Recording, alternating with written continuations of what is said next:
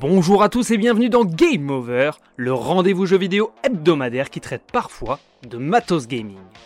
Lors de la création ou du renouvellement d'un setup, le clavier est souvent pour l'utilisateur mis au même niveau que la souris. Pourtant, de par le volume qu'il occupe sur l'espace de travail et de jeu, il est souvent forcé de faire un choix impliquant parfois de lourdes concessions. Conscient de ce constat, Rocat l'a pris en compte en livrant lors de cette rentrée la version mini de son tout nouveau Vulcan 2 qui vient élargir sa gamme et répondre aux exigences du marché. Complétant parfaitement la nouvelle offre Vulcan 2, la version mini présente des mensurations de 324 mm de large par 116 mm de long pour une hauteur de 31 mm. Son design est typique des modèles Vulcan, avec toutefois des lignes plus arrondies et sans fioritures, pour un périphérique au final 65% inférieur à un clavier classique, en l'occurrence le Vulcan 2 Max. Principalement composé de plastique, il conserve malgré sa taille réduite une plaque de métal sur la partie supérieure afin de lui conférer un aspect premium et bien sûr la solidité et fiabilité dans le temps que la marque fournit sur l'ensemble de son matériel. Suivant cette démarche, le Vulcan 2 Mini dispose d'un câble USB type C vers USB-A tressé d'une longueur de 1m8. Ne vous fiez pas à son côté amovible, le clavier est uniquement filaire. C'est dommage. Ce modèle Vulcan 2, bien que mini, ne fait pas l'impasse sur les interrupteurs optiques Titan.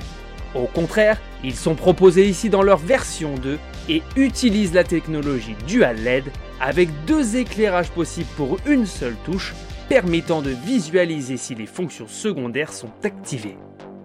Pour terminer, sachez que celles-ci sont entièrement personnalisables car elles sont installées en montage croisé. Plus silencieux que sur un Rocat Pyro, la pression est très agréable pour un cycle d'une durée de vie de 100 millions de frappes.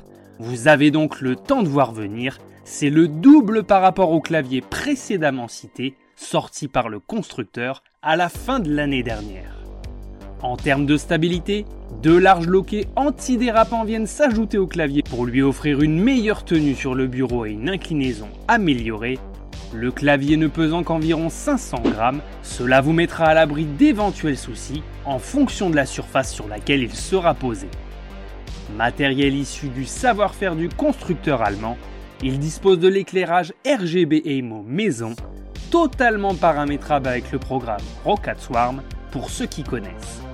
Ceux qui le souhaitent peuvent aller plus loin dans la configuration.